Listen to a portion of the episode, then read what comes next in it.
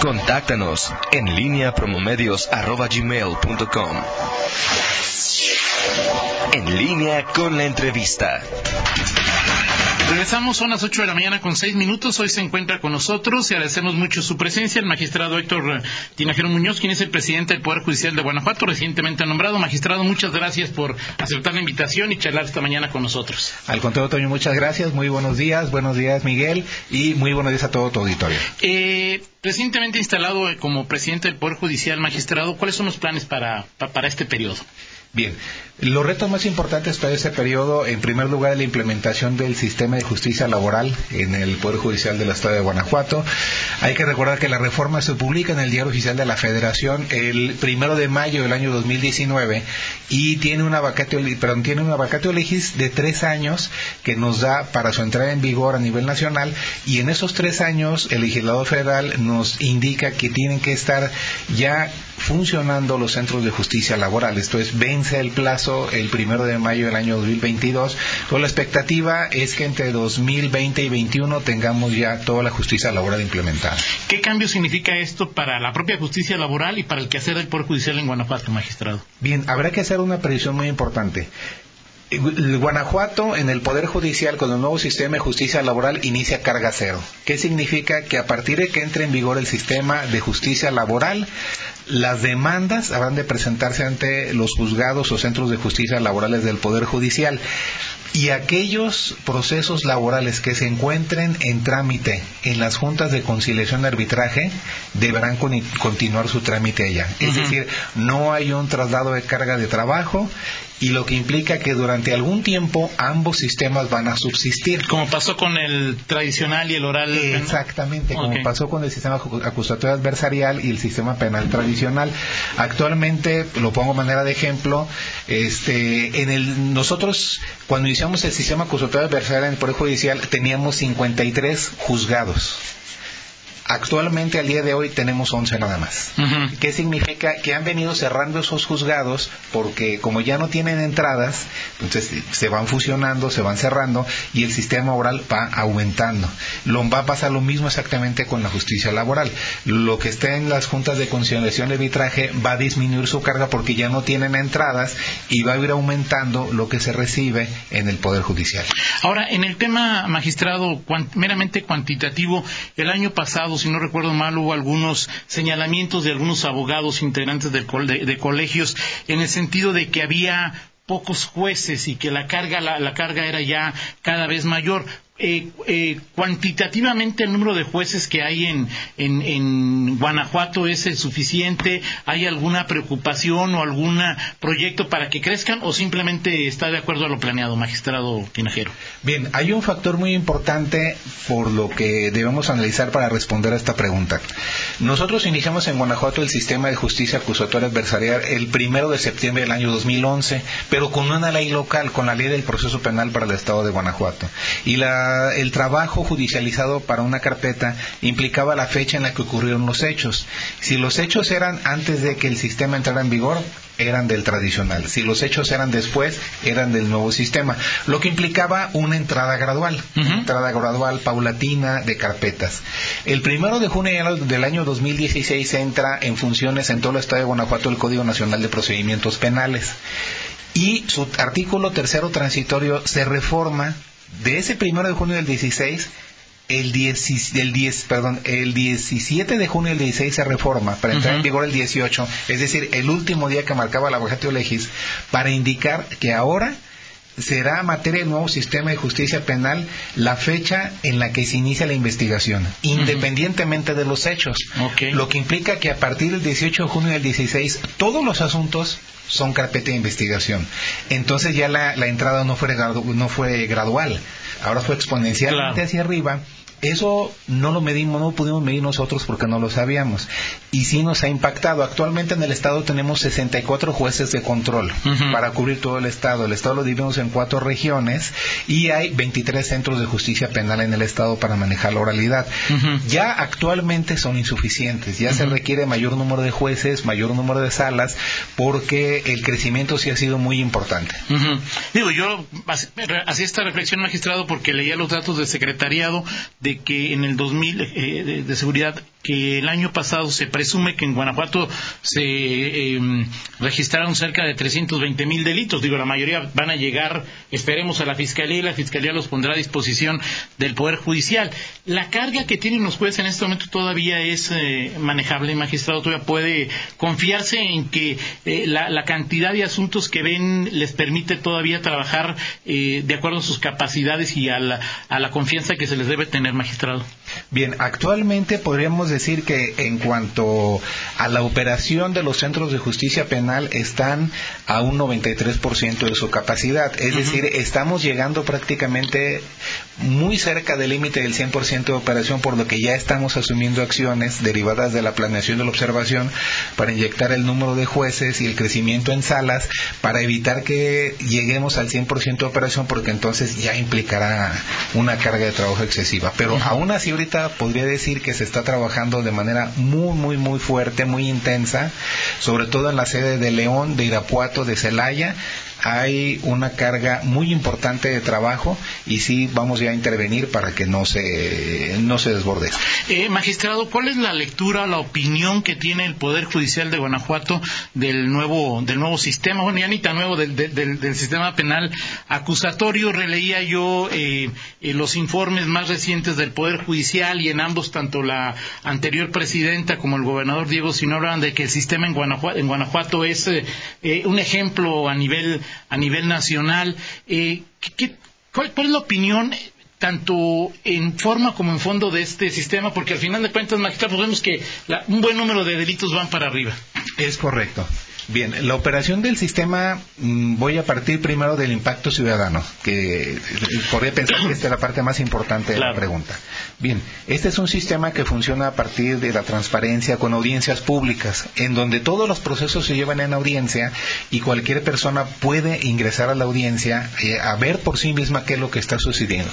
Esta parte de la transparencia nos garantiza el acceso a la información y que la gente pueda tener confianza en el sistema. Ya no tenemos una opacidad qué está sucediendo, por qué lo absolvió, por qué lo condenó, ahí está la sala. Y el juez lo hace de cara al público. Creo que esa es una de las partes fundamentales de este sistema. Por eso en la Constitución, en su artículo 20, el primer principio que cita es la transparencia. La transparencia como base fundamental de confianza ciudadana. Pero no, no, hoy en día no es suficiente la transparencia para tener la confianza de la ciudadanía. Requerimos la capacitación del operador jurisdiccional y requerimos que también la sociedad ponga en peso todo lo quienes estamos integrando este sistema. Jueces, ministerios públicos, defensores para garantizar que todos los que hacemos este trabajo estemos capacitados para hacerlo, tengamos la, em, el soporte, que es una sala de audiencias, un sistema de grabación, un sistema de comunicación para hacerlo, y que podamos hacerlo con eficiencia, calidad y en los tiempos que marca la ley. Esto tiene que juega directamente con la percepción ciudadana. ¿Qué sucede? Aumenta el número de delitos y lo estamos viendo todos los días en las estadísticas. Se comentaba en el segmento, en el segmento anterior, escuchaba el tema de los homicidios, por ejemplo, en una parte muy sensible. ¿En dónde entra el Poder Judicial? En una parte fundamental. Eh, tenemos una responsabilidad. Decía en la entrevista de ayer con Arturo Sánchez Castellanos, y coincido con él, ¿Cuál es la parte de responsabilidad del Poder Judicial? ¿Tiene responsabilidad? Por supuesto que sí. Son tres segmentos fundamentales. Primero, la investigación a cargo de la Fiscalía, quien recibe la denuncia e investiga. Segundo, el Poder Judicial, cuando recibe esa judicialización, darle el trámite transparente, abierto, acusatorio, adversarial y remitir las resoluciones en tiempo, con calidad y conforme a derecho. Y tercero, la ejecución de la sanción, que se cumpla la sentencia. Entonces, son tres ejes fundamentales y el Poder Judicial debe asumir con toda responsabilidad la parte central, que es el juzgamiento de estas causas. ¿Con qué reglas? Conforme a las reglas establecidas en el Código Nacional de Prisiones Penales o el sistema tradicional que ya hay muy pocos asuntos Código de Procedimientos Penales. Ahora, eh, los ciudadanos comunes y corrientes, magistrado Tinajero, hemos entendido este nuevo sistema porque, bueno, este sistema tiene instancias en donde se permite que haya un arreglo entre la víctima y el presunto victimario. Entonces, yo veo que la policía llega, detiene a una persona que robó a un vecino y al otro día lo vi en la calle, y supongo que hay impunidad cuando yo no estoy enterado de que seguramente pudo, haber un, arreglo dentro del, proceso. Y pregunto esto para hablar de la famosa habitualidad y reincidencia que hace algunos años eh, se, eh, eh, publicitó con, como una medida que pudiera ser exitosa y al parecer no lo ha sido, magistrado.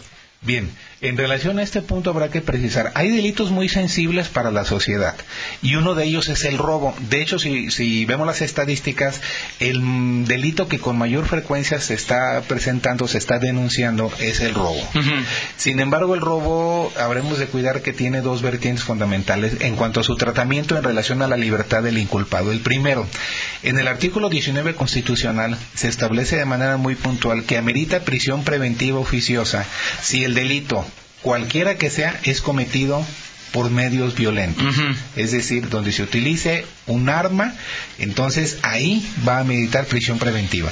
Si se da un delito de robo, independientemente de su cuantía, si este es realizado con violencia, utilizando un arma, esa es prisión preventiva. Sin embargo, quedaba un pendiente, un pendiente muy importante, el robo a casa habitación.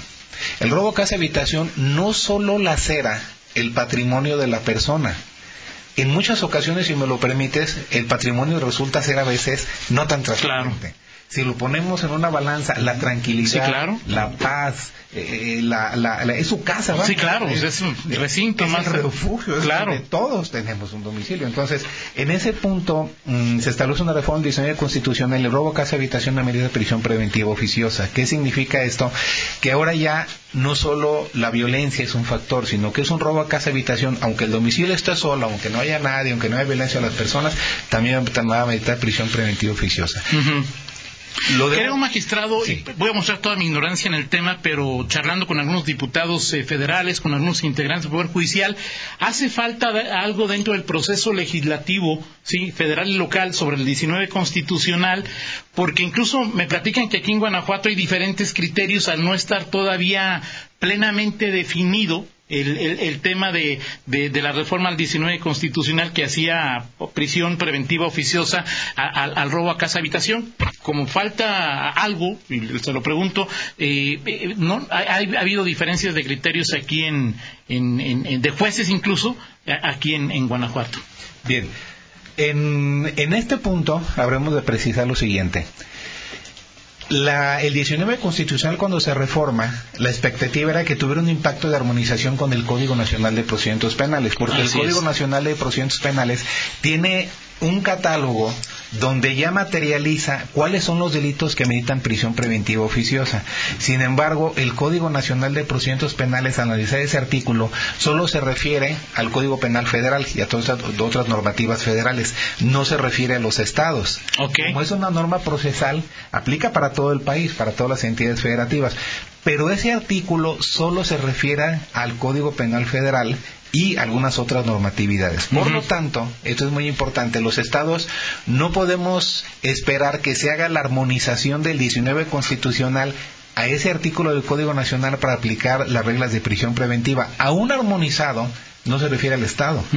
Aunado a esto, hemos tenido ya criterios de amparo donde se ha asumido que se puede trabajar la prisión preventiva directamente desde el 19 constitucional sin, sin, tener la expectativa de una armonización. Ahora, también los expertos nos han dicho que, aún con la reforma al 19 o sin la reforma al 19, el Ministerio Público podía, reuniendo los elementos necesarios, pedir con casi cualquier delito prisión preventiva oficiosa. Eso es correcto, eso es correcto porque la prisión preventiva tiene dos vertientes. Primero, la que es oficiosa o la que es rogada. La que es oficiosa, la estar establecida en el diccionario constitucional, tiene que imponerse por el juez, aun y no haya petición de parte. ¿Por qué? Porque de oficio el juez debe pronunciarse. Pero la que es rogada, es decir, esa petición, el Ministerio Público debe reunir los requisitos necesarios para exponerlos ante el juez de control y justificar que amerita este delito una prisión preventiva. Vamos a una pausa, quedan muchos temas pendientes para charlar con el magistrado Héctor Tinajero Muñoz, presidente del Poder Judicial de Guanajuato. Ayer José Arturo Sánchez Castellanos decía que el Poder Judicial le parecía una especie de casta divina, que estaban, que no que no los veía muy participativos. Eh, también cuál es la relación que tienen con, la Fiscalía, cuáles han sido los resultados de, las, de, los asuntos que les han presentado, si considera el Poder Judicial que el trabajo de la Fiscalía operativamente en los resultados está siendo el adecuado o no está siendo el adecuado. En esta situación de violencia que vivimos los jueces han sido amenazados o no han sido amenazados. Y magistrado qué opina de lo que dicen que se presentará el primero de febrero en reformas judiciales que de alguna forma tratan de dicen los expertos de regresarnos a, instancias que ni mencionar por favor, después de una pausa, magistrado. Gracias, con todo gusto. Regresamos. Son las 8 de la mañana con 24 minutos. Seguimos en esta charla con el magistrado Héctor Tinajero, quien es el presidente del eh, Poder Judicial de Guanajuato. Marcelino Trejo, presidente del Colegio de Abogados de León, felicita al magistrado presidente, le desea éxito en su periodo y toda, toda la colaboración del Colegio de Abogados de León y del Estado con el Poder Judicial compromiso de Marcelino, de Marcelino. Muchas gracias, un abrazo muy fuerte a Marcelino y sé de su compromiso, de su capacidad, de su liderazgo en el colegio y por supuesto le vamos a tomar la palabra. Sí, sobre este tema que, que platicaba este año de, del eh, las críticas que, recibió este, este sistema y particularmente fue muy insistente en su momento el, el ex gobernador Miguel Márquez que hablaba del sistema garantista que, que, de alguna manera eh, colaboraba entre comillas ahí con la impunidad. Eh, y, la famosa reforma al artículo 19 que pues iba de alguna manera o al que al que le achacaba el, también el tema de los homicidios dolosos porque los delincuentes este, que andaban en lugar de estar encerrados los mismos delincuentes que ya tenían antecedentes penales y luego iban a eh, provocar otros delitos. ¿Qué, ¿Qué opinión tiene a toro pasado después de esas evaluaciones de esos cuestionamientos que hubo del exmandatario.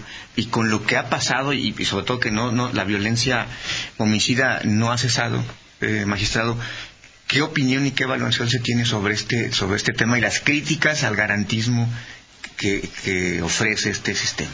Bien, primeramente, así es Miguel, eh, hay que precisar, uno de los puntos porque se le señala este sistema puerta giratoria es precisamente, o en aquellos tiempos se debatía mucho dos delitos fundamentales que son de competencia federal, que es la posesión y portación de armas de fuego por uso exclusivo del ejército armado y fuerza aérea y todo lo que se refiere al robo de hidrocarburos, lo que usamos como el huachicol. Entonces se decía y con cierta razón. Antes del nuevo sistema de justicia penal, los delitos cometidos por portación o posesión de armas por uso exclusivo, pues eran delitos considerados como graves y no ameritaban una libertad provisional bajo caución. Es decir, en términos llano no sale bajo fianza.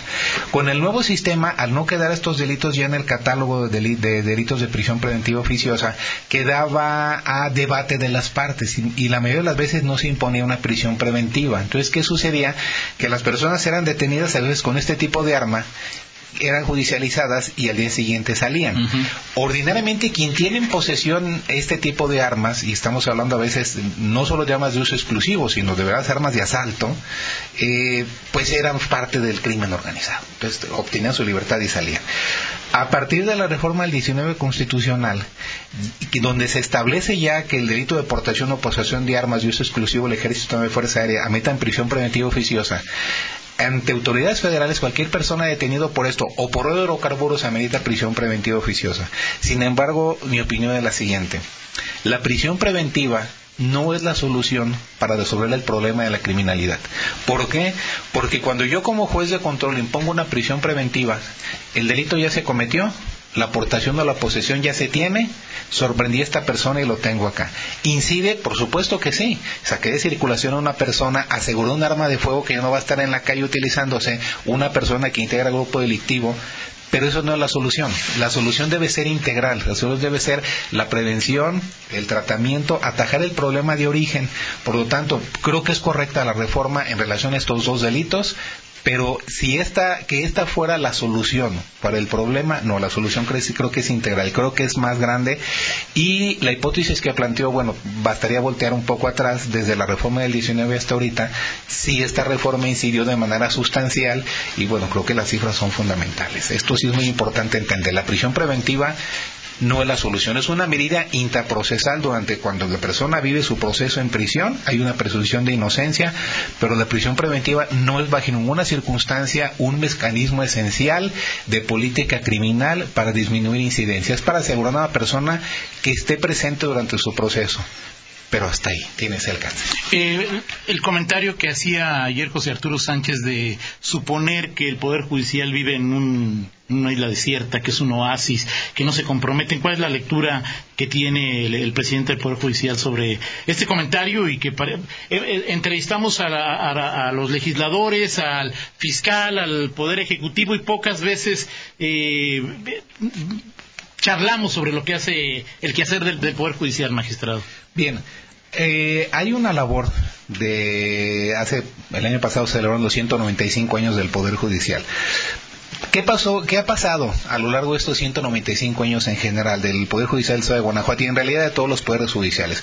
Bueno, es un trabajo que ordinariamente por mandato de normas procesales se hacía en juzgados, se hacía en expedientes escritos y se mandataba sobre todo que solo quienes tenían la calidad de parte podían acceder a la información en su expediente, un poquito artesanal si me lo permiten, cosido, foliado, en grandes expedientes, bodegas de papel impresionante y bueno, durante años permeó todo esto. El cambio viene y por eso se tenía la percepción de que el Poder Judicial estaba como alejado, como intocable, como que nadie habla de eso. ¿Por qué? Porque pues teníamos un mandato de secrecía hacia las partes, de resguardo de información. A partir del año 2008 se reforma la Constitución, el 18 de junio de 2008, e inicia un sistema acusatorio adversarial con la publicidad como uno de sus primeros sustentos.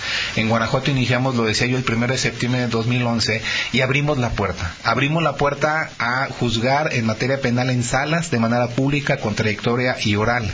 Pero no solo en la materia penal, ya actualmente les puedo decir que en la materia penal las puertas están abiertas, las salas están abiertas, la información está ahí tanto en primera como segunda instancia. Hay excepciones, ¿verdad, magistrado? Sí, hay delitos, por ejemplo, sexuales o donde intervienen menores, donde para protección de la víctima la audiencia sí es privada. Fuera de esto, las audiencias son públicas. Y si no voy después, cualquier persona puede tener acceso a, a, lo grabado, a lo transcrito en cualquier audiencia magistrado? Sí, pero en, su versión pública, obviamente, porque hay un equilibrio fundamental. Los sistemas orales generan la publicidad y esto es una garantía fundamental del ciudadano, el acceso a la información a partir de la transparencia. Sin embargo, también los ciudadanos tienen derecho a la protección de sus datos personales. ¿Qué significa? Hay datos personales y sensibles que yo no deseo que se hagan públicos y en realidad la ley me protege. Entonces, el juez tiene que tener un equilibrio entre garantizar el principio de máxima publicidad, pero al mismo tiempo tutelar aquellos derechos personales, aquellos datos personales que tienen las personas y en ese equilibrio tener cuidado de solamente en la audiencia proporcionar aquellos datos que son públicos esta visión de, que el Poder Judicial es inalcanzable empieza a diluirse y en eso estamos trabajando, porque no solo la materia de oralidad penal ahora es público, es transparente. Iniciamos también con audiencias públicas en el sistema de oralidad familiar, en donde las partes están presentes, los niños en, áreas especiales se les escucha, pero están en, en, el tema familiar están las partes ante el juez, se está escuchando todo, es un sistema oral y lo mismo en mercantil. El sistema de oralidad mercantil ahora es oral, es transparente, es público y también esto le da accesibilidad a la ciudadanía. Ahora el sistema laboral también viene establecido así. Se están abriendo salas de juicios laborales, se van a construir salas de juicios laborales, las audiencias van a ser públicas y cualquier persona va a tener acceso a esto. El tema de adolescentes también es, oral, pero no es público. Por la materia de adolescentes, a los adolescentes se restringe la información por tutela constitucional, eso no es público. Pero actualmente prácticamente todos los sistemas ya migran hacia un sistema oral y esto, con esto está, se está tratando la Constitución del Poder Judicial de terminar con esa visión. Coincido también con el señor Castellanos, es cierto esa visión de repente de que el Poder Judicial está muy apartado, pero estamos impulsando la transparencia y la oralidad para que efectivamente cambie esta visión, logremos cambiar esta visión y hagamos saber que el Poder Judicial está ahí y está con las puertas abiertas. La legislación lo permite, la Fiscalía puede, en base a lo que está en las leyes, hacerlo, pero eh, acusar de terrorismo a algunas personas por un evento son soluciones magistrados. O sea, la ley lo permite, obviamente, la fiscalía lo hace. Entiendo que el juez le dio entrada. ¿Está bien? Sí, bueno. Digo, jurídicamente está bien, no hay ninguna duda, ¿no? Eh, sí, claro, hay que recordar que en el artículo 19 constitucional los establece los requisitos para vincular al proceso a una persona. No nos dice que acreditemos plenamente el delito, nos dice, a base de vincular a una persona cuando obren datos, no pruebas, ni siquiera pruebas, solo datos, obren datos que establezcan que se ha cometido un hecho que la ley señala como delito y que el imputado intervino o participó en su comisión. ¿Qué significa esto? Que los requisitos antes para una formal prisión eran un poco más altos, había un cuerpo del delito, una de responsabilidad, pero con la reforma ya no hay pruebas, ahora son datos y ya no se requiere acreditar, obviamente no el delito, es en sentencia, ni el cuerpo del delito, es un hecho que la ley señale como delito. Entonces, el bajo estándar probatorio que maneja el 19 constitucional para vincular a proceso a una persona podría generar en un estadio de vinculación la posibilidad de vincular a una persona por este tipo de delito. y se da un plazo, ¿verdad? Para que cuatro meses, en tres, Hay un plazo de cierre de investigación. Sin embargo, el hecho de que se le vincule a una persona por este delito no significa necesariamente que se va a condenar. Apenas arranca la investigación. Es decir, la vinculación implica que apenas arrancamos en investigación complementaria el recabo de pruebas de datos que van a convertirse en pruebas cuando se desahogan en juicio oral. Eh, y por el otro lado, este, esta resolución de terrorismo que se da, la defensa tiene dos posibilidades de combatirla. La primera es a través de un recurso de apelación que conocerá una de las salas del Supremo Tribunal de Justicia. La segunda es a través de un amparo indirecto promovido ante un juez de distrito. Actualmente está en amparo indirecto ante un juez de distrito y nosotros estamos esperando de manera muy respetuosa la resolución del juez de distrito. Ahora, eh, magistrado, le preguntaba sobre, eh, eh, ¿ha dado resultados este nuevo sistema? Y lo encadeno al, al tema tema de que se habla, se ha filtrado de que el grupo parlamentario de Morena eh, presentaría un paquete de reforma, de una que le llama reforma judicial, en donde se algunos algunos eh, documentos que se han hecho públicos hablaría un poco de llegar otra vez a lo que era el sistema tradicional y crea figuras como el juez investigador que cada que lo leo pues, se me erizan los vellitos de, la piel. magistrado es está bien o, o la realidad superó al sistema y hay que buscar